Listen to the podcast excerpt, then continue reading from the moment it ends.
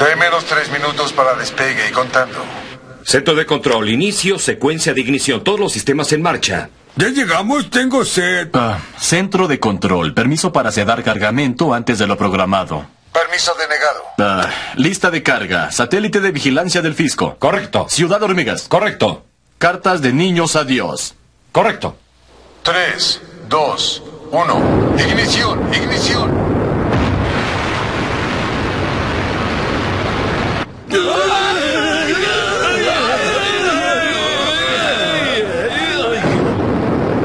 ¡Eso, papá, eso! ¡Salve a los héroes fuertes y bravos! ¡Una alfombra celeste del universo os ha otorgado! ¡Eso, papá! Señor, el público para el lanzamiento es el más alto en 10 años. ¿Y cómo va la nave espacial? No sé. ¿Todo el equipo es para medir el público televisivo?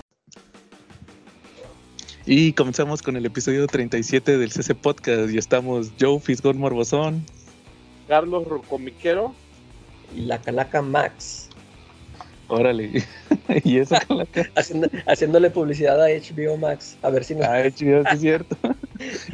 a ver si me, si, me, si, me patrocinan una, un, este, una suscripción. cuenta, no, a todo el CC Podcast. muy bien, muy bien, Calaca. Y pues vamos a comenzar como siempre con nuestros saludos a nuestros amigos en Comentemos Comics. Calaca, mándale saludos a David. Saludos, David. no eres digno.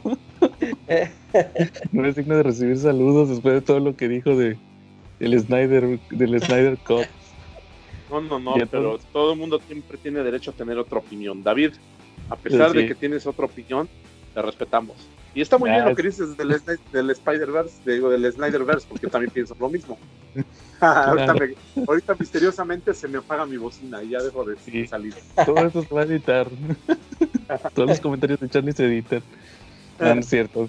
Muy bien, y no, no, se crean. Saludos a nuestro amigo David en Comentemos Cómics. Ya saben, únanse ahí al grupo para hablar de cómics, es donde la mayoría del tiempo interactuamos.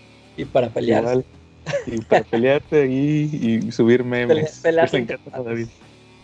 De hecho, cuando, cuando contesten las preguntas de David de qué, qué, piensan aportar, pónganle subir memes. a él le encantan los memes, muy bien. Y pues, Charlie, saludos esta semana. Sí, como no, para nuestro amigo Lai Rico, para el Bebote, los Silver Riders y los Tortugos de aquí de Cuernavaca, que ya, próximamente se reactivan después del 15. Todo parece indicar que si la curva no no se dispara, después del 15 ya estamos activos aquí en Cuernavaca. El doctor Charlie Gatel. Ándale. porque, por cierto, hablando del tema de la reactivación, ahorita ya está Televisa con sus anuncios en Facebook de regresan los cómics. Ya me acabo, de ver el de el de eh, Vértigo o Black Label de la antología. Ya están anunciando una antología. Ah, órale y están poniendo ahí ya los anuncios con lo que van a sacar próximamente, pero nada más le ponen ahí que los cómics han vuelto. Ya desde la semana pasada, igual esta semana ahí en el en la página de Facebook y en YouTube subí el video de del cómic de Joker de de este de quién les dije de John Carpenter. John Carpenter. Eh. Entonces ahí se supuestamente escribió un cómic, ¿va? Entonces ahí, ahí lo sacaron. De hecho salió en el tomo, salió el tomo del año del villano hace como antes de la de la cuarentena y ahorita ya lo sacaron en semanal. O sea, o sea ahora fue al revés. Sí, o sea, no, pero nomás ese. Como que quisieron quisieron sacarle doble a lo del, a lo del Joker. Ah, Y que no, que mira, que lo escribió John Carpenter. pero eso salió antes de la cuarentena, como tú dices, ¿no? Sí, la última semana, según recuerdo, más o menos. Que no lo compré. No, yo tampoco. Ya estaba yo muy metido en la onda de la cuarentena y la verdad que sí le saqué un poquito a ir allá. Aparte, pues no manches, hay que ser un poquito maduros, ¿no? Hay cosas que pueden esperar un poquito, ¿no? Claro. Sí, sí, no, ¿para, para qué exponerse? Sí, y sí pues, ustedes ya saben el caso de unos chavos que fueron al rock show y que los detuvieron y que se los llevó a la policía. ¿Ya se lo saben ese caso? No, ¿cómo estuvo, Chato? Hubo una carta que un sentido y muy molesto y triste padre de familia, este, empezó a publicar en el DF porque quería que, llegara a la doctora Claudia Sheinbaum. que esta carta lo, lo que decía, pues era que pues, su, tierno retoño había sido víctima de las monstruosas autoridades del DF que le habían coartado su derecho a salir a la calle en plena pandemia y que él salió al rock show pues a ver unos tazos con sus amiguitos pero que pues tuvo bien saber que como no se podía vender pues ellos estaban intercambiándolo solamente para que pues, no hubiera delito que perseguir entonces, pues resulta que las autoridades les hablaron varias veces a esos jóvenes para que se retiraran y se fueran a sus casas a la seguridad, pero pues que no, no tuvieron a bien. Entonces, pues resulta que se llevaron a los dulces criaturitas de más de 30 años a la cárcel. Ah, órale. Fíjate, porque pues esa edad son muy inocentes, todavía no saben distinguir una pandemia. No, no saben de eso. Fíjate que de hecho acá en Monterrey también hay un lugar que se llama La Y. Es, ah. una, es un cruce de avenidas, más o menos famoso. Igual ahí hay una estación del metro. Ahí se conectan, eh, se conectan varios municipios. Entonces ahí sí es este más o menos conocido. Igual ahí eh, se ponen los sábados. Este desde hace unos, unos años se ponen, les dan permiso de, de ponerse de una a tres y se ponen varios puesteros de cosas, eh, de, juguetes, de figuras, de ese ámbito se ponen. Y me acabo de enterar hoy que ya les dan permiso hasta las 4. Ahorita en plena cuarentena y me tocó pasar por ahí. Te digo, es que es una avenida que pasa, ahí se conectan varios municipios. Y me tocó ver que había todavía más puestos que los de costumbre y mucha gente ahí reunida. Y pues se supone que deben de estar ahí guardando refugio, ¿verdad? Y no, nada, ahí estaban en el... ahí comprando.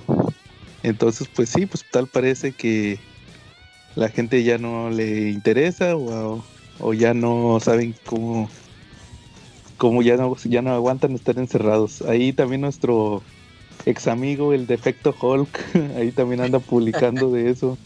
A cada ah, rato le tira. Eso. Hulk es muy respetuoso de la ley. Sí, él también anda, anda ahí publicando de esa gente que no entiende. anda la llega. Sí, no, digo, lo toman a Bulma, pero la verdad, la única persona más celosa de su deber, aparte del defecto Hulk, es el Comanche. Sergio Ramos el Comanche. Es el único que es más celoso de su deber. ¿No? Muy bien, Charlie. Y pues, cochino español esta semana, pues van a salir nada más los semanales. Tú dices. Sí.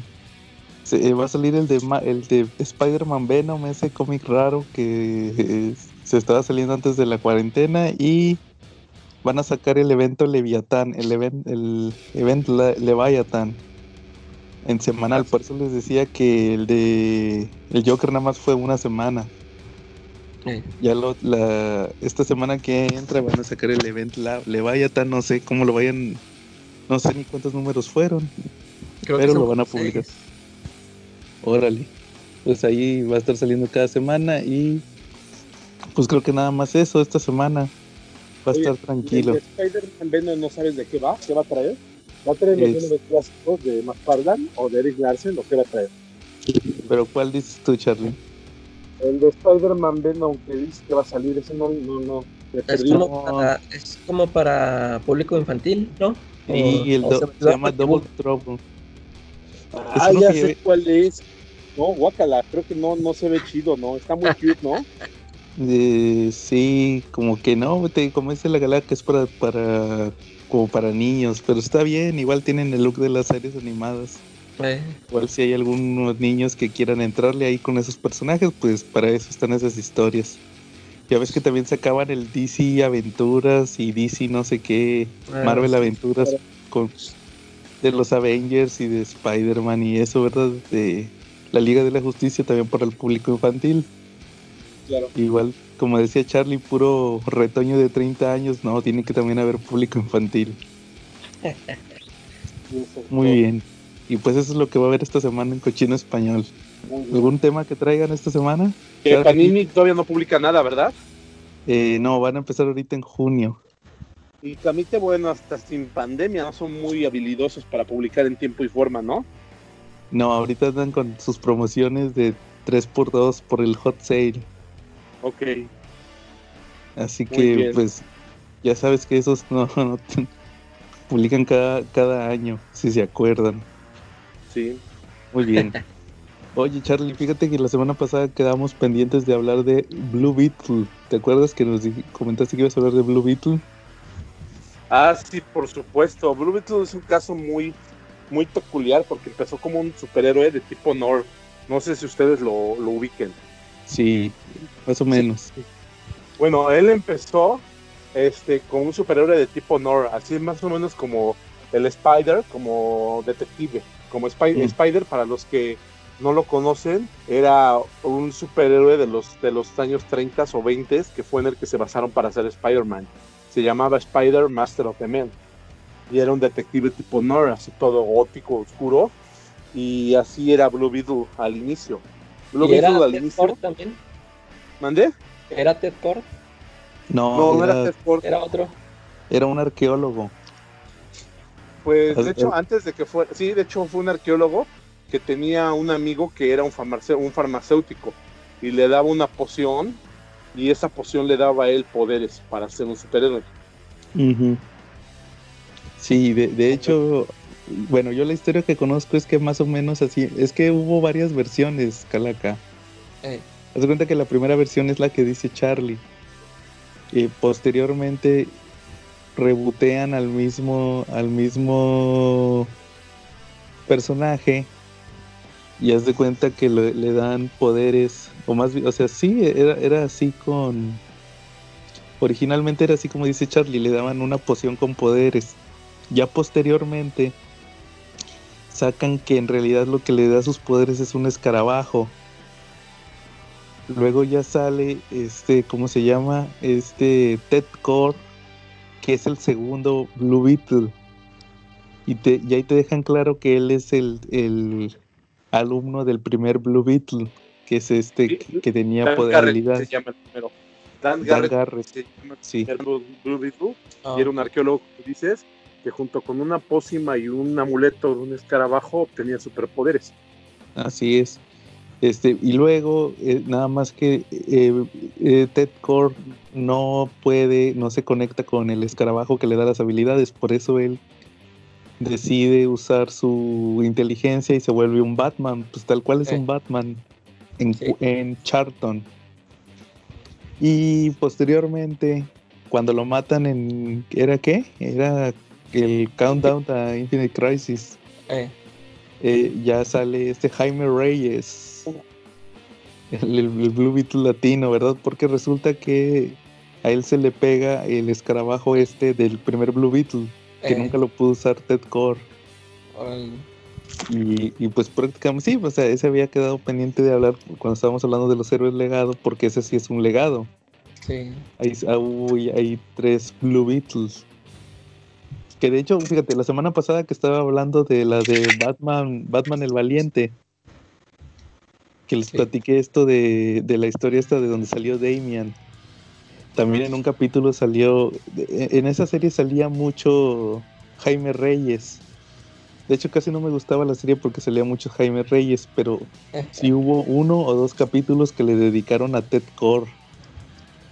Sí salió porque Batman le decía a, Jaime Reyes que, que, tenía que estar a la altura del legado del Blue Beetle anterior y, y salió varias ocasiones. O sea, ahí en esa serie estaba muerto Ted Core pero viajaban al pasado, pasaban flashbacks y pues prácticamente era otro Batman.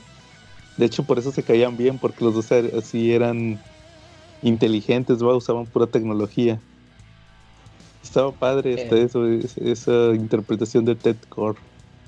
Pero fíjate que, perdón, a mí me empezó a gustar mucho Ted Core. Yo tuve el primer acercamiento con él cuando publicaron el cómic de la Liga de la Justicia Internacional, con esos super de Will Gardner, donde salía el Doctor Destino, Shazam, Batman, y que estaba escrito por.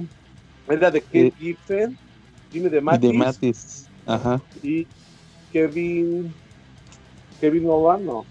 No, es Kevin. Este, Maguire. Sí, Kevin Maguire. Exactamente. Este, la verdad, esta fue, yo creo que de las mejores interpretaciones que he visto de Blue Beetle, porque por mucho lo hacían un personaje, pues era el más bajito de toda la liga, era súper inteligente, era el inventor, era un industrial, este, pero también tenía muchas particularidades. Era, era un personaje realmente divertido. ¿no? no era como que el más heroico y el que primero le entrara a los golpes, porque incluso hay un run donde terminan en Apocalypse, toda la Liga de la Justicia Internacional, y resulta que pues, los agarra Darcy porque nadie puede llegar a Apocalypse sin que Darcy se entere, y los agarra. Y cuando están haciendo conteo de quiénes están ahí, este, en uno de los cuadros, Oberón dice, en una de las viñetas, Oberón dice, ah, mira, y el que se está tratando de esconder en esa esquina es Blue Beetle. y eso refleja totalmente la personalidad que tenía él, ¿no? Que de repente, pues sí, no era el más heroico de todos, pero pues tenía buen corazón, ¿no? Y tenía mucho cerebro. Claro, de hecho, esa es la versión post-crisis. Ya cuando le dieron, le dieron, le dieron más personalidad y ya ves que lo hicieron el mejor amigo de Booster Gold.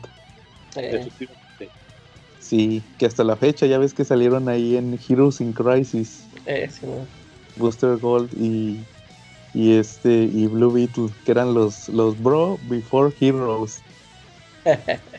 sí. Los, y andaba con fuego y con hielo, ¿no? Con Fire y con Nice. Sí. No eran sus respectivas novias en esa época. Sí, esta, ¿cómo se llamaba? Ah, sí, Fire and Ice. No me acuerdo cómo se llamaba, pero que una era brasileña. Y, luego andaba con, y luego este, la otra andaba también anduvo con Guy Gardner. Esta Ice. Ice. Sí, cuando Guy Gardner un golpe en la cabeza y se volvió poético y era muy amable y muy simpático y muy atento, ¿no? sí, bueno, muy bien, Charlie. Ahí quedó Blue Beetle. Fíjate que yo traigo esta semana. Estuvimos platicando en la semana sobre los Black Hawks. Y me acordé de una curiosidad y me pareció buena idea investigarlo. De los Black Hawks cuando fueron publicados en México por la prensa. Déjame te platico. Los Black Hawks, para los que no los ubican, son, es un cómic de DC, de unos pilotos de guerra que les se llaman los Black Hawks. De hecho, su, sus aviones traen el símbolo de los halcones. Ese cómic lo creó Will Eisner en Quality, en la, en la editorial Quality. Esa editorial es de donde la que sale este Plastic Man y los Freedom Fighters, el tío Sam y todos esos. Eh. Ahí los creó este Will Eisner en 1941. Entonces, eh, aquí en México, la prensa publicó los Black Hawks de 1951 a 1958 y el cómic se llamaba El Halcón Negro, o sea, la traducción literal, El Halcón Negro. Y publicaron 72 números, que de la numeración, no crean, no crean que publicaron del, del 1 al 72, no la numeración, eh, así muy al estilo de Televisa, publicaron del 41 al 107. El número 1 es del 41. Y del 41 al 107 y del 108 al 119.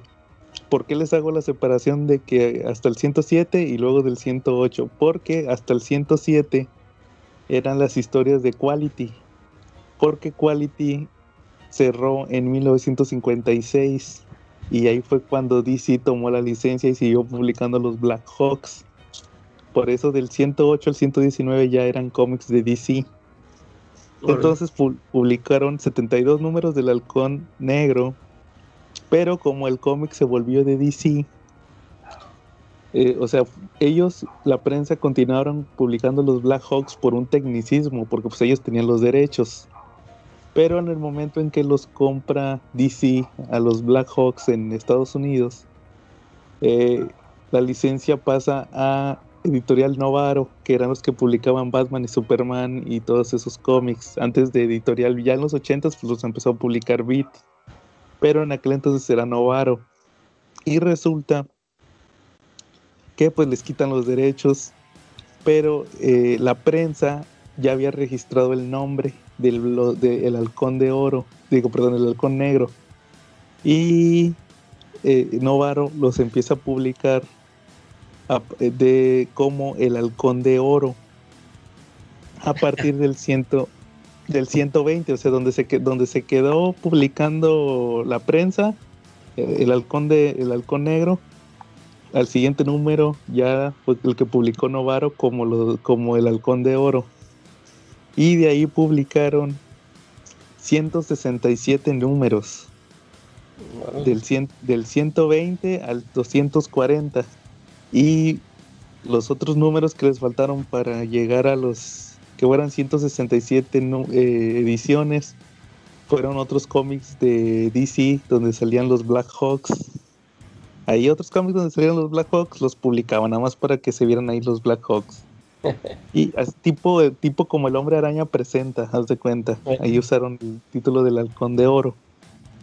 Pero lo curioso de esta historia, y a lo que iba con todo esto, del tema de los Black Hawks, es que cuando la prensa pierde los derechos de los Black Hawks, pero ellos tenían el, nombre del halcón negro, deciden empezar a publicar números escritos en México, escritos y dibujados por escritores y dibujantes mexicanos. Decidieron explotar el nombre y sacan personajes. Sí, sacan sacan su propia versión de los Black Hawks. y le ponen el, el halcón de oro. Digo, perdón, en los Black Hawks, el halcón negro, pero les cambian los nombres a los personajes. Porque ya no, ellos nomás tenían el, el, el, nombre del halcón negro. Entonces les cambian los nombres a los personajes, el diseño, y se la viven publicando historias de, de guerra, ¿verdad? Con, con estos Black Hawks piratas. y pero lo curioso también de esta historia, Charlie, que ustedes también se deben de acordar, es que fue la prensa. Y se acordarán que la prensa también había hecho otro tema, o son famosos por otro cómic hecho en México.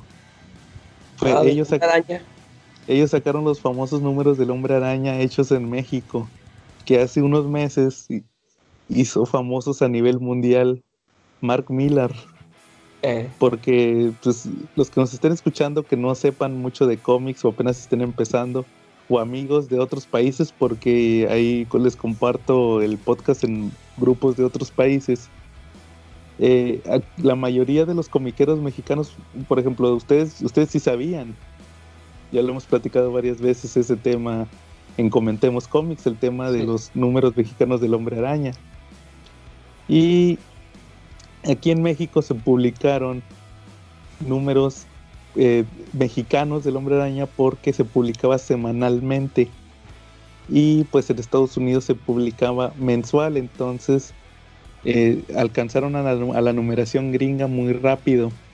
Entonces se les ocurrió como tenían los derechos también tenían la licencia para hacer números mexicanos y pusieron ahí a unos dibujantes y escritores a hacer números hechos en México con portadas cachondas. ahí, hay una muy famosa de Gwen Stacy, un cómic muy famoso de Gwen Stacy casándose con Peter Parker, que fue un sueño.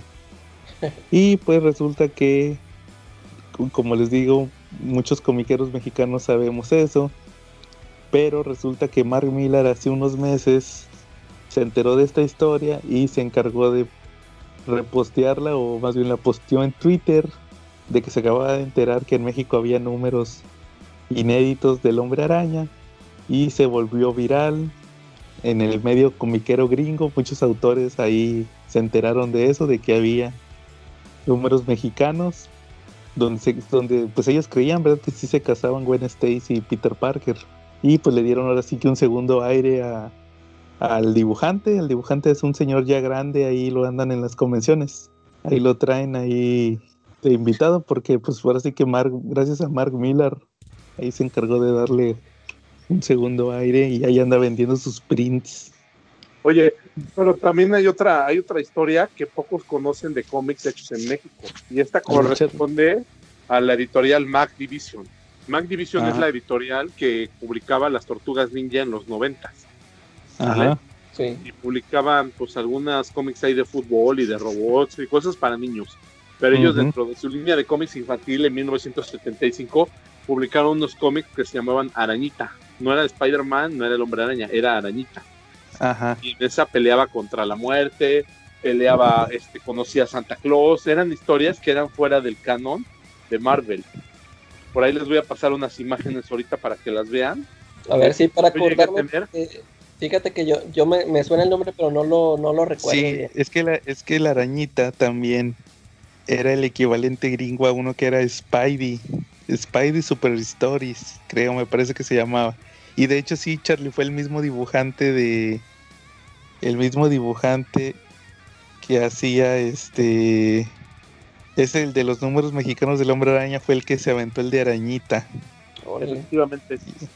Creo que ahí también les cambiaron el nombre, porque por ejemplo, esta Gwen no era Gwen con J, digo, perdón, con J, con G. Ya ves que es GW. Eh, Aquí era Wendy con la pura W. la pura W. Sí, entonces ahí les cambiaron, hicieron quisieron hacer los cambios más eh, discretos por el tema de los derechos. Y pues prácticamente esa es la historia de- del tema de los Black Hawks. Y otro título que no tuve oportunidad de checar, pues me voy a investigar, es el del Sargento Furia. Pasó algo similar que con Spider-Man y que con los Black Hawks en el tema de el Sergeant Fury eh, y sus Howling Commandos, que es Nick Fury. También el Sargento Furia fue el mismo te- fue el mismo tema este de números lanzados en México. Nick Fury, se- era, su cómic se llamaba Nick Fury, Nick Furia, agente internacional, y lo hacían como un agente secreto así tipo el Alex Dinamo de aquí de México, ¿no? Sí, claro. Ay, qué referencia tan oscura, Alex Dinamo.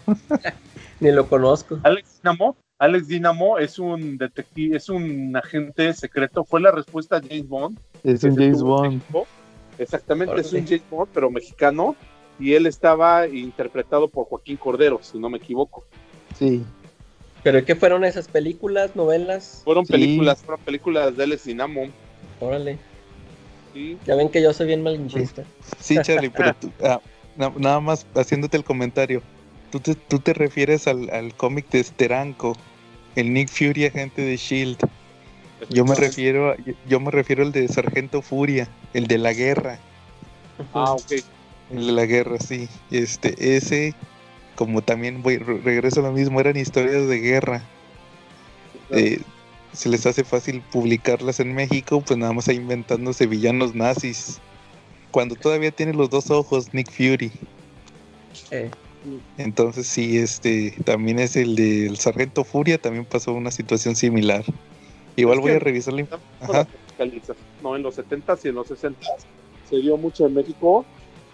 La eh, se dio mucho una tropicalización en México, ¿no? En los Ajá. temas ¿sabes? Este, Ah. las editoriales que había en esa época creaban sus propias historias. Ujú. Sí, pues por lo mismo de que le- los derechos que les otorgaban eran más, más de ese tema de, ahora sí que les tenían una licencia. Te doy, te doy la licencia de poder hacer lo que tú quieras, no nada más el, ahorita las licencias este, te, do- te doy permiso de publicarlo, el material que tengo. Y ahí es, te doy permiso de, de utilizar los personajes como tú quieras. Claro. Así es, Charlie. Bueno, pues esa es Bueno, prácticamente pero en la México se historia. nos da mucho, perdón que sigan el tema, pero se nos da No, mucho adelante, no, adelante. la piratería, ¿no? De imágenes. Sí, claro. ¿Quién no se ha echado un pato pascual o una Lulú, no? sí, claro. Sí, o un Miguelito. Exacto. Miguelito, ya vienen. Sí, claro. No, es que te digo, pues es que es la cultura popular. Aquí se da mucho eso aquí en México, pero pues ahorita en la actualidad ya es casi imposible por el tema de la globalización. ¿O, o tú qué opinas, Charlie? pues que lo mismo que tú dices, se da mucho por nuestra cultura el apropiarnos de imágenes que no son directamente de nosotros. Sí, de hecho hace, hace unos años se dio el tema de que unas piñatas, no sé si se Ah, acuerdan sí. del hombre araña. Ah, sí. Que Ahí los está, demandaron. Sí, los, demandó, los demandó Disney. Eh, Entonces, pues así, o sea, ahorita, a lo mejor ahorita es así, pero antes no, antes, antes ni se daban cuenta. Sí, el internet como que nos acercó mucho a las demandas. Sí, claro, muchas se abrieron, mu- muchas, se, se ventilaron muchas cosas. Ahora, ahora sí, este, noticias del Snyderverse. Una nueva sección que ya vamos a tener cada programa. de, aquí a que, de aquí a que se, a que se De aquí a la eternidad. Oye, han, han, seguido saliendo más rumores, ¿no, Joe? Sí. Pues para empezar regresó el, el dios Henry Cavill. Y sí, una pues, gran... También nos, me decías que que no siempre no son 30 millones, sino que van a ser 80 lo que le van a invertir a la película. están diciendo por ahí, este, tu, amigo Chuy MD puso un post ayer donde una página dice que, que, en lugar de 30 millones, que le van a dar 80 millones a Snyder, pero, pero como te digo, este, pues son, solo son rumores de un, páginas este, de dudosa proveniencia. Sí, te digo también. y hasta, que lo hasta que lo hagan oficial HBO pues, o Warner. Pues ya ves que también dicen lo de están diciendo lo de Ben Affleck que que a lo mejor va a ser una película o la serie, pero que ya le están ofreciendo eso. Sí, es, pues estaría bueno, aunque como son puros, como te, igual, o sea, son puros rumores, pero sí estaría muy bien poder ver esa pelea que tanto que nos prometieron de Batman con Deathstroke. Y este que sale al final, ahí la escena dicen que eso es lo que cambia en la, en la en el Snyder Cut, que es la pelea de Deathstroke contra Batman. Que ya ves que es este vato, el de el que era Flash Thompson en la de Spider-Man, el Joe Manganiello. Eh. Ahí él es Deathstroke, ahí le salió padre el, traje que, le, que, le, pusieron, el look era parecido al de Deathstroke. Sí. Muy bien. Y pues, otro tema que traigan esta semana. Charlie. A ver, otro tema. Pues no, estábamos platicando muy chido acerca de ellos, ¿no? Digo, ya platicaron que hay rumores de que le metieron 80 millones más a la película. Sí. Sí. Mal. Sí. Ah, me perdí en dos minutos. Y de los cameos, digo, a mí los cameos de Henry Cavill se me hacen muy buenos porque van a estructurar, le van a dar mucha coherencia a todo el universo de ese, ¿no? Sí, van a dar mucho las películas. Que, esté saliendo ahí, pues ya ves que quieren que. Uno de los rumores era que querían hacer la película de Shazam 2, donde saliera La Roca como Black Adam, aparte de que iba a tener su película, y que saliera Henry Cavill como Superman. Y decía, no, ya no, porque pues él ya renunció y ahorita pues ya otra vez lo recontrataron, entonces probablemente salga. Salga en Shazam 2 o en la de Black Adam como Superman. Sí, muy bien, ¿no? Estaría padre que salga, que le den seguimiento. Y, quién sabe, a lo mejor si pega Justice League, el Snyder Cut, puede que saquen la 2. ¿Sabes qué otro rumor estuve viendo por ahí que ya, ya ves eso que dicen que, que si va a salir en miniserie o en película? Eh, es, es, otro rumor así como este de los 80 millones, o sea, nada confirmado que eh, o son sueños de, de los fans. Eh, que por ejemplo, ya ves que el otro día estábamos platicando que dónde harían los cortes si, si lo presentan en miniserie. Y que se supone que, que más bien que, que los capítulos mm, los separarían más o menos como por personaje. Por ejemplo, que que en un capítulo que, se centre en Cyborg o en Flash y ya bueno, o sea, sí van a aparecer este, escenas con los otros personajes, pero como que se centren así más de lleno en, cierto personaje y que así los dividirían. Pero, Ay, órale. Ese sería chingón. Eh, pero como quiera habría que, como dices, es que sí tendrían que salir los otros personajes. Ah, sí, o sea, como, como que sí le, le, a lo mejor le dedicarían mucho tiempo a un personaje, pero pues tienen que salir a fuerza los otros para que vaya avanzando la, historia. y fíjate que, a lo mejor sí, me, sí puede pasar eso porque yo digo que cuando Zack Snyder les fue a proponer a, a AT&T o no sé a quién, al que les pasó la, su, su corte, yo me imagino que él ya iba con toda esa intención, ¿no? O sea, de, presentárselas como serie, como, o sea, como diciendo, yo, yo sé que esta película ya no me la van a proyectar en cines, o sea, ya no, ya no, ya no van a, como que aceptar eso. Y yo me imagino que él ya fue directamente a decirles, no, pues saben que ahorita, ahorita está bien fuerte esto de las, del streaming, eh, de las series de Netflix y todo esto y a lo mejor y hasta se las fue presentar así, no en ese formato de que, eh, eh, o sea, que él, yo grabé mi película, pero pues se las puedo presentar en forma de serie. Sí, de hecho, de hecho, sí, justamente yo era lo que yo estaba pensando en lo que concierne a, al streaming. Porque pues ya ves que ahorita las películas, porque pues todos dicen, no, pues le van a meter otros 30 millones. Pues a las, a las series de HBO, que es cable, y, y el Netflix, las series les meten un montón de varo eh. en hacer las series. Entonces, pues haz de cuenta que es un, es un proyecto. ellos ya nomás le están invirtiendo 30 millones porque ya la película ya la pagaron, ya le perdieron. Ahorita ya es otro producto, es un producto de streaming para vender suscripciones, el Snyder Cut. Pues entonces habría que ver cómo, cómo jala. Si jala, pues les va a convenir sacar otra película y pues ya ves como lo de la serie de, Batman que dicen. Y van a ver si les conviene sacar una serie del Batfleck. Eh, estaría chido. Muy bien. Que ya y pues sí, pues pero por lo menos esta semana ya sabemos que es el regreso de Henry Cavill. Fue la noticia de la semana. De hecho, pues ya van dos semanas que, son noticia. A ver, a ver qué nos trae la próxima semana. Otra, ¿no? Sí. a ver qué pasa. Calaca, me decías que viste la película de Jojo Rabbit.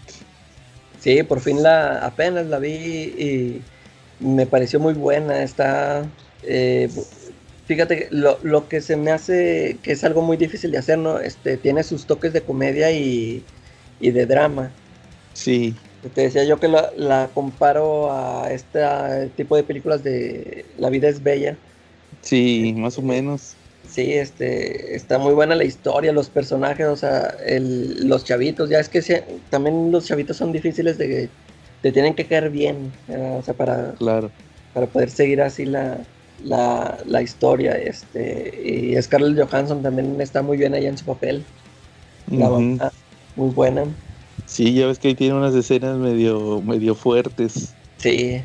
La mamá y la Scarlett Johansson. Y pues sí, como dices, es, tiene ese humor negro. En unos puntos tiene un humor muy negro. Pero también es muy entrañable la historia que pone ahí Taika Waititi. Sí, que por cierto, que, que, hubo un momento en que como que me empezaba a, molestar su personaje. como que decía, este, como que lo estaba sacando demasiado, como que sí se me hizo chido la, primera vez que lo vi, pero no, ya este, ya le fue avanzando y hasta el, hasta su final, hasta el final que tiene.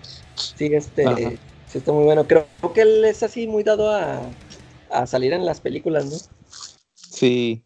¿A poco sí sale Taika Waititi en la película? No me acuerdo. Es que tengo rato que la vi. ¿La de Jojo Rabbit? Sí. Pues él es este Hitler. ¿A, ah, ¿a poco? ¿En serio? Él es Hitler. Eh. Órale, no, no sabía que, era él. Pues, pues lo maquillaron bien machín porque él es prietito. sí. Órale.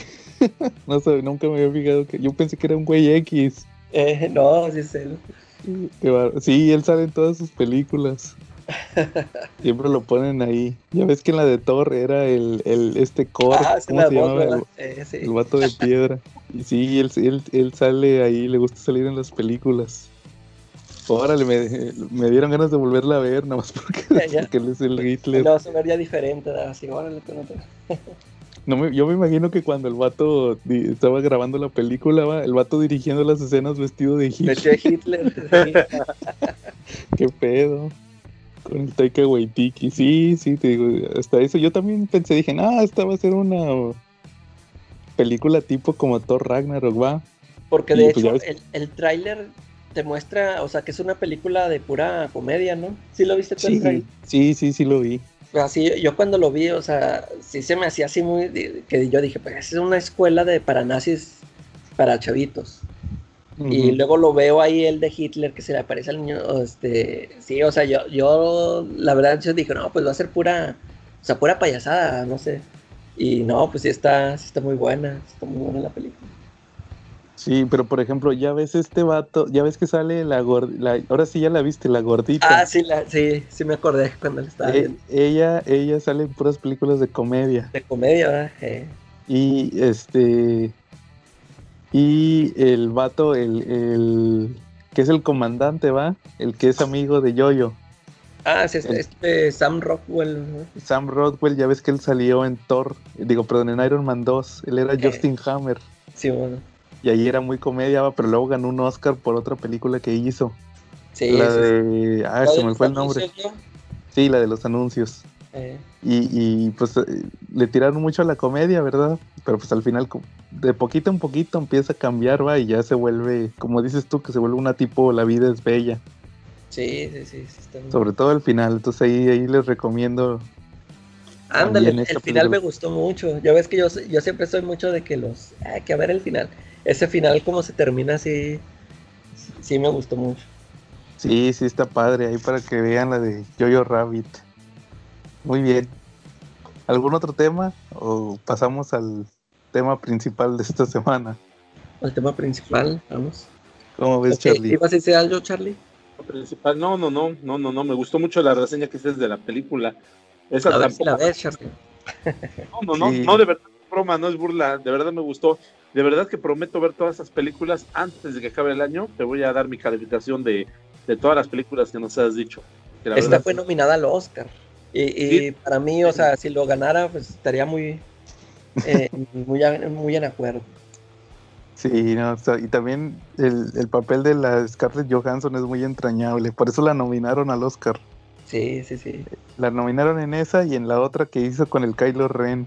Hizo una con Kylo Ren. La de los esposos, sí. Sí, muy bien. Y pues el tema principal de esta semana es cómics más malos que la carne de puerco. Así lo puse. Advertencia, no se puede hablar del dios Loyo, por favor. No, no, no, no, no. Esos están a otro nivel, Charlie. Así que pues vamos a decidimos hablar, salió en la tómbola que los cómics que son malos o que, hemos leído que se nos han hecho malísimos. ¿Cómo ven? Pues perfecto, empecemos entonces si quieren. Fíjate que yo voy a comenzar con uno que me decepcionó bastante cuando lo leí. Ya lo he mencionado en algunas ocasiones, el, el Uncanny Avengers de Rick Remender. Ah, Rick, Remender, venía de hacer Uncanny X-Force, el cómic del que casi nunca hablo. Uncanny ah, X-Force. Él primero hizo eso y luego ya se fue ahí, Avengers. Hizo Uncanny X-Force y pues todo el mundo decía, ay, este güey va a ser el próximo chingón en Marvel. y pues pasó lo de Avengers contra X-Men y en el último número pasan que para unir a los X-Men y a los, a los Avengers iban a sacar un escuadrón especial. El de unidad. el de unidad, sí, el escuadrón de unidad. Y resulta que dice esta Wanda que esta, la bruja escarlata dice, cuando, cuando se da cuenta y ve que van a hacer eso, dice, esto, este equipo solo lo puedo describir como un cani. En inglés dice un cani. Posible. Y pues porque, porque eran los Uncanny Avengers. Y resulta que, pues sí, que es un escuadrón de los Avengers, que es mitad de ex, con, con miembros de los X-Men. Y pues ese título prometía mucho, porque en ese momento lo quisieron meter como el título principal. Todos los, con todos los cómics salían los el equipo de la unidad, que ellos eran los Avengers chingones. Y en aquel entonces también estaba Hickman, con lo de los Avengers de Hickman y los New Avengers, pero lo que te movían como el equipo principal era ese, el Uncanny Avengers. Y pues resultó que en la primera historia pelean con el con Onslaught, con el no, perdón, con Red Skull, que se roba el cerebro del profesor Javier. Y al final te prometían que iba a venir Onslaught otra vez, el Red Onslaught. Ahí haciendo más o menos un homenaje a Days of Future Past. Entonces te dejaba yo cuando lo leí la primera vez sí, sí me las expectativas eran muy altas. De que órale, órale, ahí iba a salir Onslaught. Y resultó que se tardaron más de un año en darle continuidad a la historia. Y ya para cuando le continuaron, pues ya se había perdido el interés. De hecho, esta semana en Comentemos Comics estuvimos hablando de. Ah, pues tú fue, fue, fue un post tuyo, Calaca, cuando hablaste de Daken, el hijo de Wolverine. Ah, sí. Y yo te comenté cómo lo habían matado. Ah, lo mataron en Uncanny X-Force y luego lo revivieron en Uncanny Avengers. ¿Y ahí todavía era Rick Remender? Era Rick Remender. Y nadie, y, que no nos acordábamos qué fue de él, porque hizo unos cambios medio raros Ya nadie se acordaba cómo acabó esa historia de Uncanny Avengers. Eh, y pues, creo que eso terminó en Axis, ¿no? En Axis, sí, no, pero eso, sí, donde salió Daken fue un, en un arco anterior. Ya después salió lo de Axis, que era lo de Onslaught. Pero eh. pues ya había perdido mucho interés y pues terminó siendo ahí una cochinada más, otro, un evento más. Y pues ¿qué pasó? Pues que Rick Remender le quitaron el título y sacaron otro volumen de Uncanny Avengers donde también había inhumanos porque pues por empezar ya no podía ver a X-Men porque ya los X-Men fue cuando se dio, ¿se acuerdan que se dio ese bloqueo a los X-Men y a los Cuatro Fantásticos por el tema de Fox? Eh, que empezaron a meter a los inhumanos y ahí se acabó el Uncanny Avengers de Rick Remender. Ya metieron otro equipo, que estaba Spider-Man también en los Uncanny Avengers, que creo que sí era Spider-Man. Y se acabó la etapa de Rick Remender y su, su cómic de Uncanny Avengers que prometía y prometía, terminó siendo uno más. Pura promesa. Pura promesa, otro más del montón. ¿Cómo ven? Pues de, hecho, yo, de hecho yo nada más leí creo que el primer número de Uncanny Avengers. Sí, sí, que de hecho ese primer arco son cuatro números. Ahí con John Cassidy, que en su peor momento, John Cassidy. sí, estaba malísimo. Ahí dibujaba bien gacho, todo tieso. Ya en sus últimas etapas donde creo que estaba enfermo. Ah, sí, ya, sí. Ya, ya no dibujaba como antes. Muy bien. ¿Algún otro que traigan? Sí, los 2000 Spider-Man cayó en un bache muy profundo.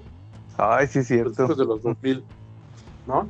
Este, tuvo dos baches muy profundos. El primero, que de repente le cayó un infausto escritor que la verdad, en ese momento no me acuerdo ni de su nombre, así de malo fue donde mi memoria prefirió borrarlo. Pero durante número tras número nos atormentaba con historias introspectivas de Peter Parker y su relación con el tío Ben. No sé si recuerdan esa etapa. Pues es que eso pasa muy seguido, ¿no? No, pero eso era, o sea, eran números completos dedicados a eso. Hubo un número donde Spider-Man, este, donde Peter Parker agarra, toma su gorra de los Yankees y se va al estadio de Nueva York a ver a jugar béisbol. Porque se acuerda cuando iba con el tío Ben y de cómo el tío Ben le enseñaba que si no ganaba una temporada, a lo mejor las siguientes iban a ganar. A lo mejor sí está padre como historia de superación, como historia para no dejarte no dejarte vencer, ¿no? A lo mejor para una historia pequeña en un anual, de esas de cuatro páginas, pues hubiera quedado muy chido. El problema es que le metieron una historia de 32 páginas a eso. No, de 24. Órale. Y tenía muchas esas historias con el tío Ben. El otro, pues me imagino que te lo, te lo dejo a ti, Joe, para que lo platiques, porque creo que ya te acordaste de eso. Tú empiezas y yo lo, yo lo, yo lo voy a completando, ¿va? de Spider-Man, tú te refieres a el otro. Lo de Morlun. Sí, efectivamente, pues, ¿no? Fue cuando le, cuando le dieron los poderes de. O sea, Charlie, ¿ese, es el, ¿ese es el escritor al que te refieres, Straczynski? Ese es Straczynski. De hecho, creo que sí eres Straczynski. Y la verdad, muy malos esos números. Son de los peores que he tenido. Fíjate que a, a mí unas, unas historias de él sí me gustaron. El, de hecho, fíjate, cuando, cuando empieza su, su etapa en Spider-Man, empieza con eso de Ezequiel y Morlun. Ajá, sí. empezó bien. Eh, eh, sí, ándale, eso, eso empezó bien. Que creo que de. O sea, eso que saca de los. De los, poderes del tótem, sí. O sea, eso se me, se me hizo interesante. Pero ya esa historia de. Entonces, ¿qué pasó? Algo le metieron. De hecho, yo no la he leído completa, le estaba diciendo ya en el grupo que yo nada más, cuando lo publicó Televisa en grapas, creo que yo compré nada más como la, la, mitad, los primeros seis números, son 12 creo, ¿no? Sí, claro. Este, eh, creo que leí hasta que, no me acuerdo si cuando se pelea con Morlun o cuando apenas iba a pelear. Y, y todo ese inicio se, se, me hizo chido, pero ya lo demás ya no, no, lo he leído, que creo que es donde está el problema, ¿no? Que es cuando este renace como un monstruo, no sé qué, que le sacan, le salen nuevos poderes. Y eso sí, ya no la historia del otro. Y esos poderes nada más esa vez se vieron, ¿no? Porque creo no, que ya después de eso no lo es de los ¿no? se olvida. No, esos poderes se supone que los pierde cuando hacen el One More Day.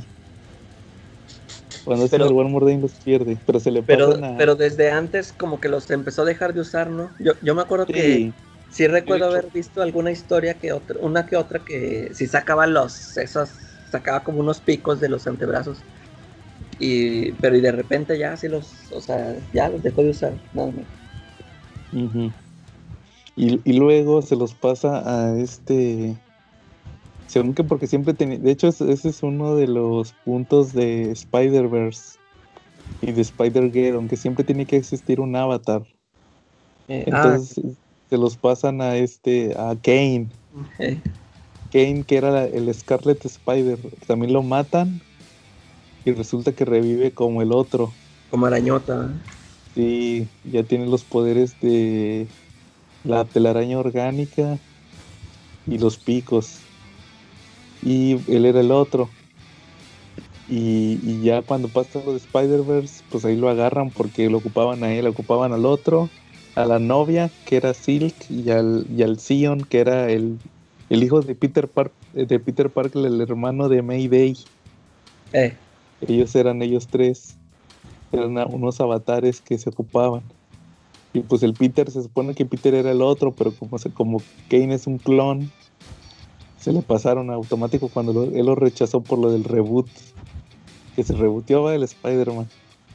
Que también esa, también esa entraría como de las peores historias, o, no sé ustedes qué opinan de eso, del One More Day. ¿Del One More Day? ¿Cómo, Charlie? Pues fíjate que... ¿no? Sí, el Mefistazo. El Mefistazo, sí. Este, pues, o sea, a mí me este sí me molestó el, eso, o sea, que borraran el, o sea, que lo hicieran por, por quitar a, o sea, por, por deshacer el matrimonio nada más porque querer regresar a Peter a su juventud o a que esté soltero y que eso es lo que me molestó. En sí la historia, también te digo, o sea, se, se me hacía interesante de que, que se hubiera vuelto en esa situación, pero o sea, como si hubiera sido, no sé, una historia que nada más hubiera, hubiera sido un guatifo, no sé, una historia ahí este raro, pero, o sea, que sí deshicieran el matrimonio, eso fue, eso sí fue lo que me molestó, que, y nada más por un capricho, o sea, no, no por, no porque en sí la historia lo ameritara, sino que fue nada más porque, no, es que hay que, tenemos que hacer a Peter otra vez joven y soltero, y eso, eso fue lo que me molestó.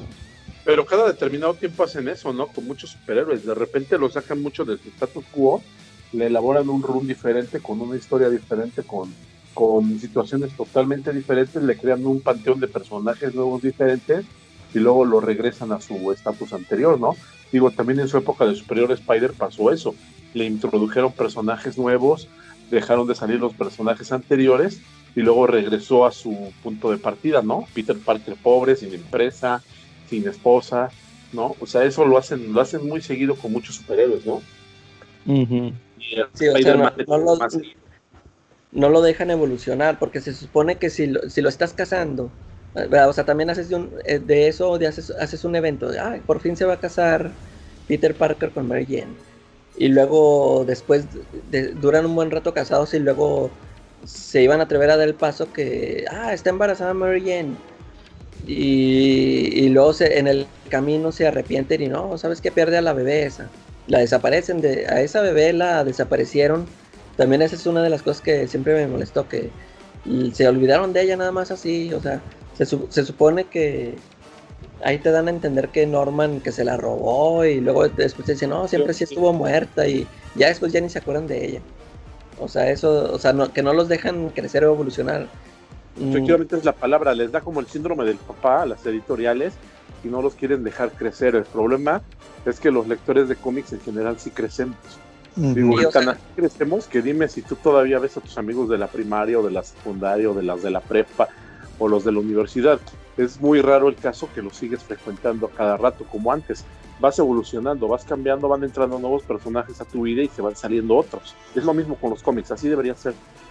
Sí, o sea, para mí, para mí hubieran terminado, o sea, si hubieran, hubieran aventado la historia de que eh, si nace la niña y, y ya si quieren le, dan un final a Spider-Man y ya reinicienlo, pero pues den, o sea, termínenlo. Es, es como esto que había pasado también con lo de la película de Zack Snyder, que así me sentí yo de que, eh, no, o sea, nunca me, me mostraron la, la versión que, que traía este Snyder, o sea, luego luego la rebotearon con, con otra cosa. Este, aquí, o sea, si de todos modos lo van a terminar reboteando, pues, o sea, denle fin, o sea, termínenlo y luego ya lo rebotean, o sea, inicien otra vez desde, cero si quieren, pero pues terminen la historia, ¿no? O sea, la cortan así, este, no, no la terminan nomás, este, así, luego, luego la, vamos a, eh, eso que hacen del mefistazo, o sea, no había necesidad de hacer un mefistazo, sino que terminen la historia y, y ya, este, empiecen sí, claro. Ah, pero no, o sea, nunca no se atreven. Es como, por ejemplo, Superman ya ves que por eso se supone que cuando los nuevos 52, que por eso lo, lo volvieron a ser joven y ya Luis Alín, desde el número uno, ya no estaba andaba, casado. andaba con otro vato y, y, lo hicieron todo miserable, de que los papás muertos y todo. De hecho, porque ya ven que ahorita estoy leyendo el Action Comics de Grant Morrison. Eh, ah, lo este, Sí, porque ya ves que me llegaron los otros números que me faltaban, me faltan dos todavía. Eh. Y este, pues ahí ya ves que andaba todo miserable. Sí, ahí viví. Y, después de Morrison, este, todavía se la bañan. ¿Te acuerdas que después le pusieron una etapa donde, ah, pues que revelan su identidad? Y que anda ahí este, con una playerilla, ya no trae el uniforme, ya nada más trae ah, esos malísimos también. Ahí también se la bañan. Y que según que, que, usaba, como, como no tenía super fuerza o la tenía muy baja, que la capa, va. Ah, sí, en las manos, ¿verdad? sí, que porque eso le daba protección y no sé qué, ah, malísimos. Pero el chiste, el chiste es que, les digo, como Superman, eh, lo quisieron hacer joven otra vez y resultó que nadie le gustó, por eso lo terminaron matando. Y, regresaron al Superman que todos conocíamos. sí, el que estaba casado con Luisa Lane. Y ya venían con un hijo. Sí. Eso me gustó, eso sí me gustó, se me hizo chido. Porque eso, eso nunca pasó con, eso nunca pasó con Spider-Man, no lo permitieron que tuviera una hija. Aquí Superman sí. Superman tuvo un hijo. ¿Y, qué pasó? ¿En qué lo afecta? Nada. Están más interesantes las historias con el hijo. Sí. De hecho, le da más riqueza. De hecho, de hecho, Calaca, fíjate, yo tenía miedo que con Bendis, cuando entró Bendis, ah, porque ya ves que se aventó el mano de Steel y ahí quitó a Lois, a Lois y a, y a John. Y ya eh. ves que dijo, yo lo primero que pensé fue, ah, mugre Bendis, ya los va a quitar otra vez. Van a hacer un mefistazo con Superman. O sea, de que otra vez esté soltero, pues ya ves que se le ponían una negrita que sale Charlie en los en los que no has leído de Action Comics. en los que todavía tengo pendientes que la cuarentena no me ha dado tiempo de leer. Ahí sale una negrita, una negrita que es este reportera, me parece. Pero, y de, y de hecho, en, el Man of Steel, creo que sí es el Man of Steel, ah, también le ponen una bombera, ¿sí te acuerdas? Ah, la bombera fuertota, sí, también. Sí, que, yo también pensé que, que también a esa le iban a poner así como propuesta, así de... Sí, no, pues ya ves que ahí anda, que de hecho fíjate que ando ya ando consiguiendo los TPBs de Bendis en cochino español, pero los de los de Superman. Sí. Los de, los de esos donde está lo del villano kryptoniano y donde sale John. Lo de, ¿cómo era la saga de la, la Unity Saga? Eh. Fíjate que ya se me antojó leerlos porque ya tiene un buen número Bendis hechos. Ahora sí ya se me antojó. Era lo que platicaba en nuestro episodio de Bendis. Que a veces me, medio, sí, me, medio me frustra leerlos así mes tras mes. Ya cuando salen así, seguidos, sí. y ahorita, sí, y ahorita que ya se va a reactivar todo, ya van a abrir los Liverpool, ahí tienen un montón los Sanford y los Liverpool ahí tienen un montón, a ver si los consigo. Eh. Y a lo mejor hacen una, una ventita por ahí, ¿no? Sabrosona. A regresar.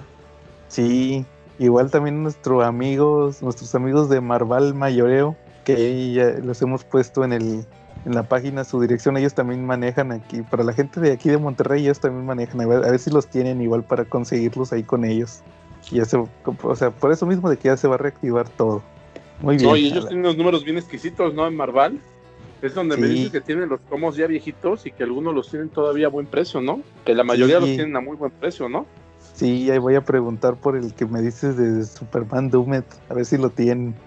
Sí, no. Ahí te, ahí te, lo mando por correos de México, aunque se tarde tres meses. Pero bueno, sí. tres meses para que llegue y tres para que lo lea, pues yo creo que en medio año ya sabremos qué pasó ahí, ¿no? Sí, pero, pero no, no 300 pesos de envío. saludos, saludos, a, nuestro amigo Chunga. Muy bien, otro cómic malísimo que se acuerden. Fíjate que yo, a mí, a mí se me hizo muy malo el, el, Ultimatum. Ah, este también es malísimo.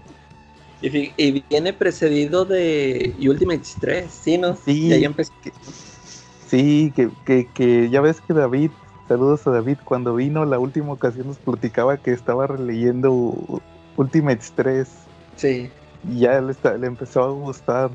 Ya viéndolo como algo aislado, pues, pero era Madureira. Sí, es que, ándale, como a él le gusta mucho su dibujo, yo digo que por eso lo, se le hace más este tolerable, pero eh, aquí, aquí lo, malo resalta porque pues vienes de estas, este, de estos actos de Mark Miller y luego te presentan esto, pues sí, o sea, la comparación sí está así bien evidente, ¿no? De que sí es malo, malo. Sí, era lo mismo lo que yo iba, que que o sea, no es que sea malo en sí, ¿verdad? Porque pues la historia es diferente, pero el problema es que como ya estaban Ultimates 1 y Ultimates 2, esperabas algo al nivel. Sí, sí, pues no, salió. Sí, te, te, golpea así de que, ah, caray, ¿qué, qué onda con este Sí, y entonces sí, también ese ultimátum que prácticamente matan a casi todo el universo y Ultimate.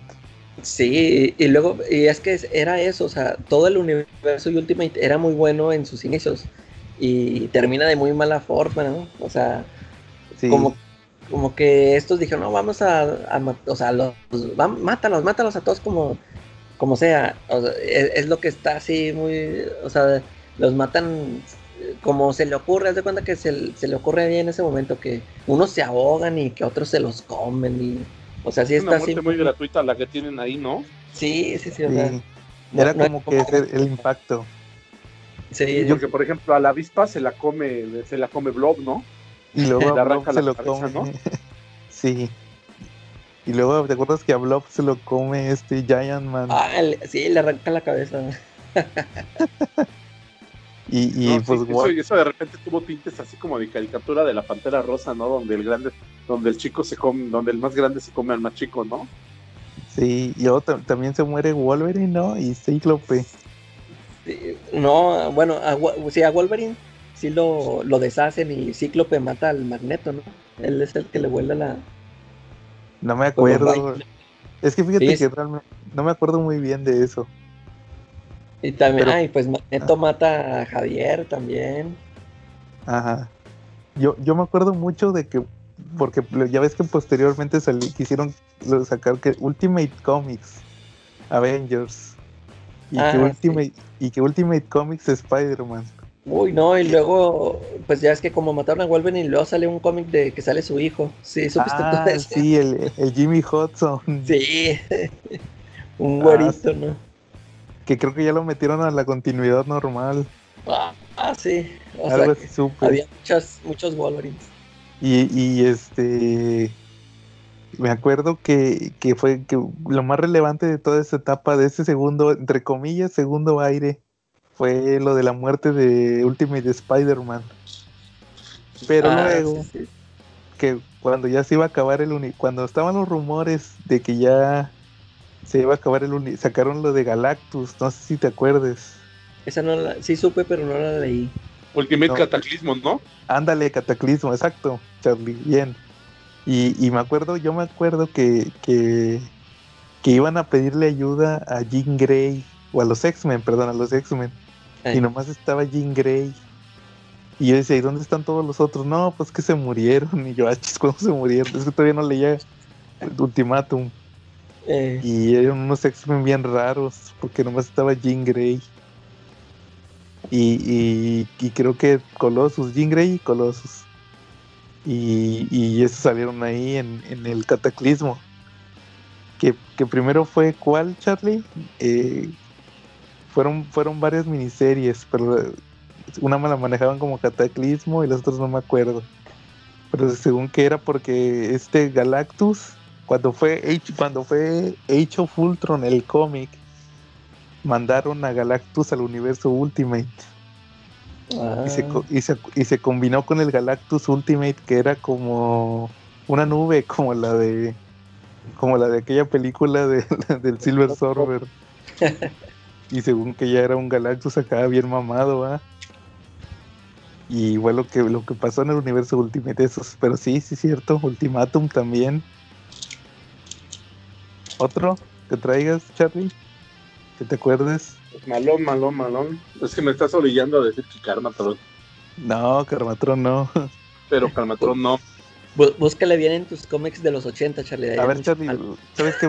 para que no digas, para que no digas Carmatron, nos estabas platicando del cómic de las tortugas ninja. Ah, sí. Mira, el cómic de las Tortugas Ninja, en los noventas, Mac Division Comics compró la licencia para Kevin, a Kevin Esman, el creador de las Tortugas Ninja, para poder publicar las Tortugas Ninja en México. Ellos hicieron historias Made in México y creo que nada más uno o dos números de los que tuvieron fueron con dibujos de, y argumento del extranjero. Era el de Archie, era, el, era, era la licencia supuestamente de los cómics de la, de la serie animada de los ochentas de esa caricatura de las tortugas ninja. Esos derechos los tenía Archie. Archie publicaba en inglés esos números. Igual, el mismo cuento que platicamos ahorita de que se les acabaron los números y empezaron a sacar números hechos en México. Vemos que aquí siempre sacaron números hechos en México. este, aquí nada más sacaron dos en dos con artistas americanos y todos los demás fueron hechos en México por Manuel Conde. Manuel Conde yo creo que tiene muchos, muchos fans y a lo mejor ahorita me van a odiar, pero no se me hacía el mejor artista para dibujar cómics. Tenía mal diseño de proporción. ¿Qué onda? Ah, eh, no, nada más iba a hacer el comentario que Manuel Conde, que ahorita lo están promocionando mucho los de Comicase que nos bloquearon en Facebook. los de Comicase. Lo, que, lo que promocionan ellos. Sí, muy bien. Ahora, si decías, Charlie, que tenía mal diseño de personajes tenía mal diseño de personajes, mala proporción. Este, los dibujos pues eran, eran de novato, eran de principiante. O sea, se admira el esfuerzo del chavo, pero no era algo para que se pudiera vender, no era algo a nivel profesional, esa es una realidad.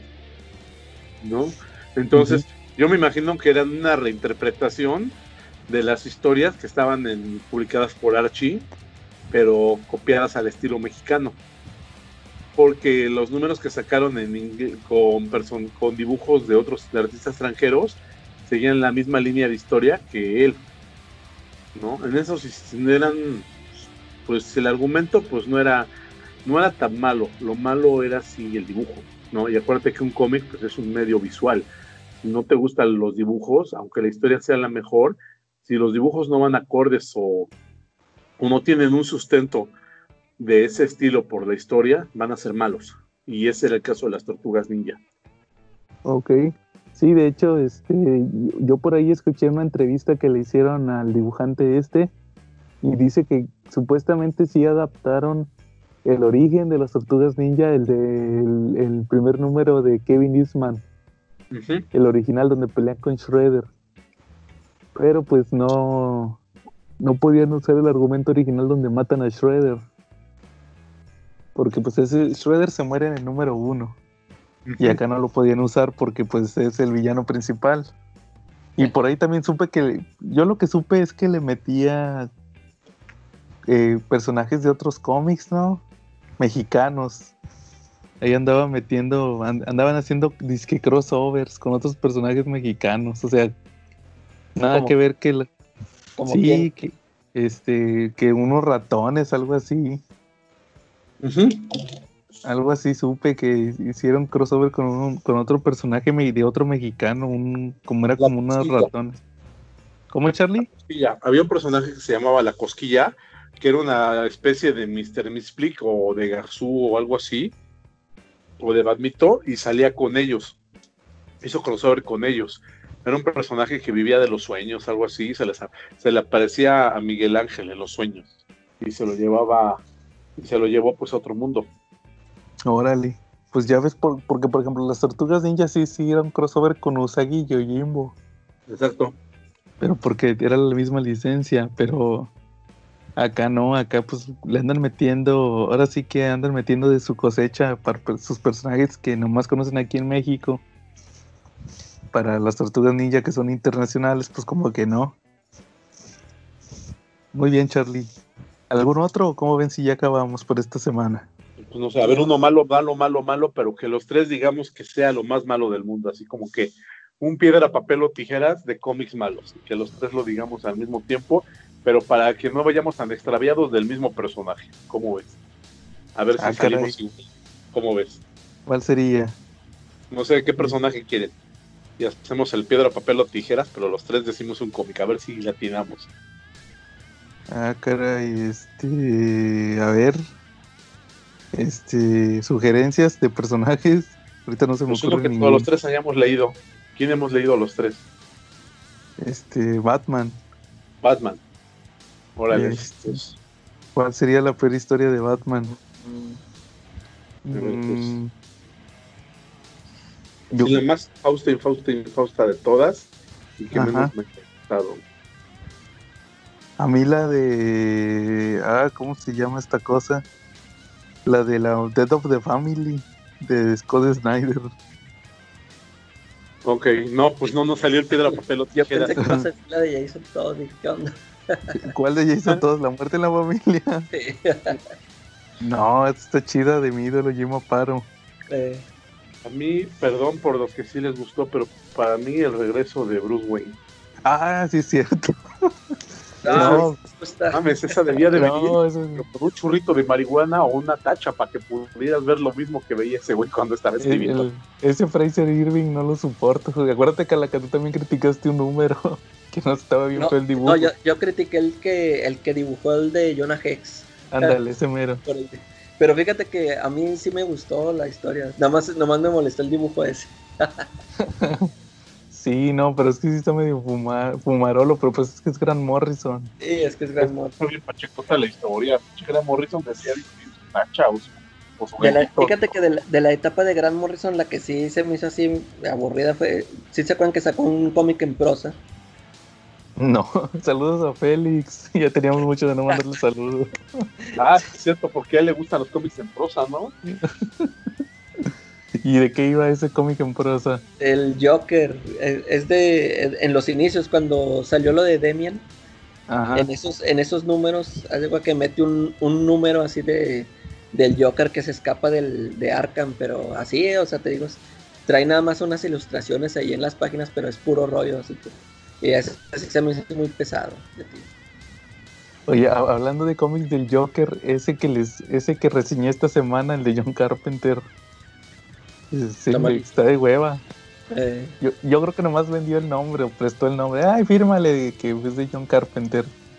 Pero es bien genérico, o sea, nomás vamos a poner al Joker haciendo caos. No aporta nada. Ahí se los, se los vean el video. Fíjate que busqué aquí en, en Google eh, los peores cómics. Una lista de los peores cómics. Fíjate, a ver qué opinan de, de estos. bueno, yo, yo, yo no leí este que viene aquí, el... ¿Te acuerdas que después, ¿te acuerdas cuando sacaron esa serie de 52? Ajá. Eh, que quisieron hacer otra serie que se llamó Countdown. Ah, el Countdown Time, uh, Final Crisis. Sí, dicen que esa está mala.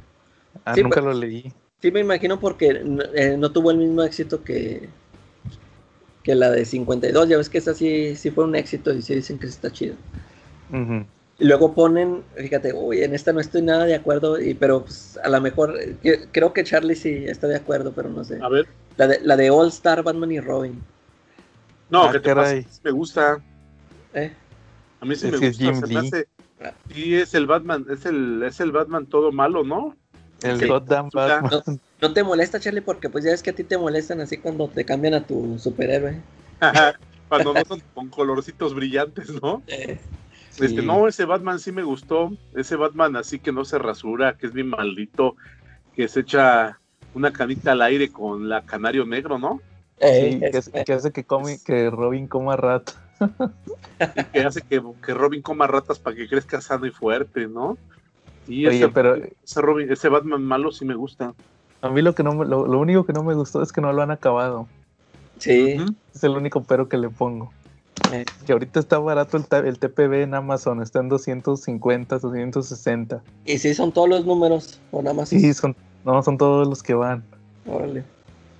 ¿Cuál, otro viene ahí, Calaca? Fíjate, a ver, Charlie, a ver si te, a ver si a ti te parece mala esta, ahorita que sacaste con lo del Spider-Man de Straczynski. La de Pecados del pasado. Sino de paz. Eh. ¿Sí pues sabes Sí. Jalada pero entretenida, le pongo un 7. Sí. Para una tarde lluviosa, para un día que no hayas pagado Netflix y que no tengas cable, puede que funcione. A mí por el puro shock me, me llamó la atención, sí, o sea, sí la... No, no me molestó, sí la... Es que sí hay unos medio romanticones del cómic que no les gusta. Sí, o sea, que no permiten que les toquen ciertos personajes, ¿no? Sí, pero no, pues a mí sí me, sí me, está entretenida. Está fumada, pero está entretenida. Fíjate, eh. viene una, una de la Justice League que no he leído, pero me llamó la atención leerla, aunque la pusieron aquí. Se llama Cry for Justice. ¿No la han leído? Ah, el Cry for Justice, no lo he leído, pero dicen que es cuando era una Liga de la Justicia que estaba Hal Jordan, Supergirl. Es, es cuando, cuando le mochan el brazo a este. a, a Speedy, el ayudante de que ya era Arsenal. Es cuando le mochan el brazo, porque si te fijas en la mayoría de las... Eh, eh, eh, ahorita que sale, trae un brazo mecánico. Eh, Simón. En eso se la, se la... Ah, pues ¿sabes quién se lo mochó? Prometeo. Ese fue el que se lo mochó. Fíjate, y es que lo, que estoy leyendo aquí es de que lo que la ponen por mala, dicen que, que porque es como, como una, no continuación, pero como el mismo tipo de historia de Identity Crisis, en donde los, donde los héroes recurren a tortura y todo eso, o sea, que les pareció así que, que, los estaban utilizando mal a los personajes. Órale, a ver si lo leo. Sí, vi unas imágenes y el arte está chido. a, mí, a mí sí se me tocó leerla, aunque la pusieron aquí. Sí, lo voy a leer, ya me llamó la atención. Nunca lo he leído, siempre le he dado largas a ese Cry for Justice. A ver qué pasa. Eh, ¿Algún otro que viene? Nemesis de Mark Miller. Ah, este. Pues es que lo que pasa es que es esa época donde hizo Kikas. Eh. Que, era violento nomás por ser violento. Nomás porque sí, sí. Sí, no me gusta mucho. El, arte se rescata aunque no esté en su mejor momento. Ah, porque es Magniven, ¿verdad? Eh. Pero sí, sí está muy jaladón. Sí, sí, sí. Es el Némesis. Eh, fíjate, aquí estos se atrevieron a poner la muerte de Superman. No, no, ah, no, no, no, ¿qué pasó? la muerte de Superman no se toca. Sí, no, sí está buena, no sé por qué. Ponen una de Batman de Kevin Smith, que esa no la, no la leí. Ah, este, yo sí supe de ese, pero dicen que sí está malito. Es que sacó dos series, Kevin Smith. Yo leí una que se llama Cacofonía, creo. Ándale, esa, esa es la que yo sé. Esa sí la leí y fíjate que sí me gustó. Y nada más son ah, tres números, sí la pueden checar y... O sea, fíjate que está... Está buen, tan buenos los diálogos ahí de Kevin Smith. Y sí está interesantona. Y luego sacó otra que esa es la que están criticando. Pero no se leído. Se llama The Widening Gyre, algo así. Ah, no, no, no lo he leído yo tampoco. Y ponen aquí One More Day, que es la que ya mencionaron ahorita. Sí. Ah, fíjate, ponen una, no sé si ustedes sabían de esta. Se llama Marvel. No. Es, una, es un título de Marvel, pero es una parodia a Smallville. Se llama More Marvel. Ah, ya lo entendí que la, dicen que es una, o sea, si es una parodia, que hasta sale un personaje ahí que se parece a Batman y que dicen que está muy confusa. Hasta me llamó también la atención leerla nomás por eso. Órale, Sí, yo también lo voy a checar, nomás por eso.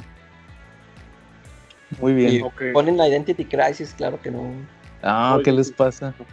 La Identity Crisis se pone en una vitrina y punto. A rato van a decir que Visión también es mala, ¿no? En esa lista. No, no, que pues, ya sería. Pues son capaces. Ya pierden ahí toda credibilidad. Sí, no, no, no, no, nada que ver. De hecho, este, se me había olvidado que, iba a hablar de, de, Batman contra Superman, pero mejor la otra semana, porque no vi la, ¿Ya la vi? La versión ah, ¿viste la, versión de cines o qué? Sí, quería ver la versión extendida, pero no la encontré. Pues la otra semana. Ok. Ahí en la sección de las noticias del dios Snyder. Eh, sí, a ver si también la veo yo también. Muy bien. ¿Algo más por esta semana? Este, pues no, pues no. Muy pues bien. Que yo creo que los cómics van, son subjetivos, ¿no? Ante todo, a lo mejor algo que nosotros no nos gustó, pues a los que lo están, nos están oyendo, pues sí les gusta, ¿no? Y pues lo importante es que siempre defiendan su opinión, que no se dejen influenciar por nadie, ¿no? Si a ustedes les gusta leer Camatron, pues qué chingados, es su lana y es su tiempo y es su vida, pueden leerlo. Sí, claro. ¿Saben, cuál, ¿Saben cuál puedo poner en la tómbola? Ahora al revés. cómics malos, cómics tan malos que son buenos. Que son buenos. sí, o cómics que nadie les gusta que a nosotros sí nos gustan. Eso uy, hay un montón. Sí, sí. Fíjate, por, por, ejemplo, ahorita que estoy viendo en la lista, que pusieron la de la de Cage, la serie esta. ¿Qué? La de Tartakovsky. No, la, la, que pedí yo, la de Ah, la Max. Ajá. sí, pero yo, yo todavía ni la leo, pero. Ibas a ir a patear Google, ¿verdad? ¿eh? Ibas a patear Google, ¿verdad, Joe? Sí, ¿qué les pasa? ¿Con qué quieren que me agarre? Que por cierto, este Comicase también nos robó. Por eso nos bloquearon, porque nos robaron la idea y se pusieron a hablar del cómic de la mole, del Marvel 2 and One anual número, número ¿qué era Charlie? ¿7, 8? Sí, exacto. oye, creo que oye, pero eso es la primera vez que algo de lo que hablamos, ellos al siguiente podcast lo hablan. ¿Será que Oye, pero ¿te bloquearon porque les dijiste, yo? Eh, no, no, apenas les iba a decir, eh, nosotros también hablamos de eso y hablamos de Tartakovsky. Y fue antes. que, y ya me di cuenta que nos tenían bloqueados. Sí, pero del, de ¿cómo se llama Charlie? El de habrá de llamar, habrá de llamarse campeón. Sí, y habrán de llamarlo campeón. Ese número de la mole y pues lo hablamos hace dos semanas, una semana, dos semanas. Dos, sí. Y este y casualmente ahorita se pusieron a hablar de él. O a lo mejor, pero es, pero el que lo escribió fue uno de sus gatos, de sus de sus gatos no pagados. Entonces yo creo que su saludos al gato de Comicase que escucha el, CC podcast. nos ha de haber escuchado.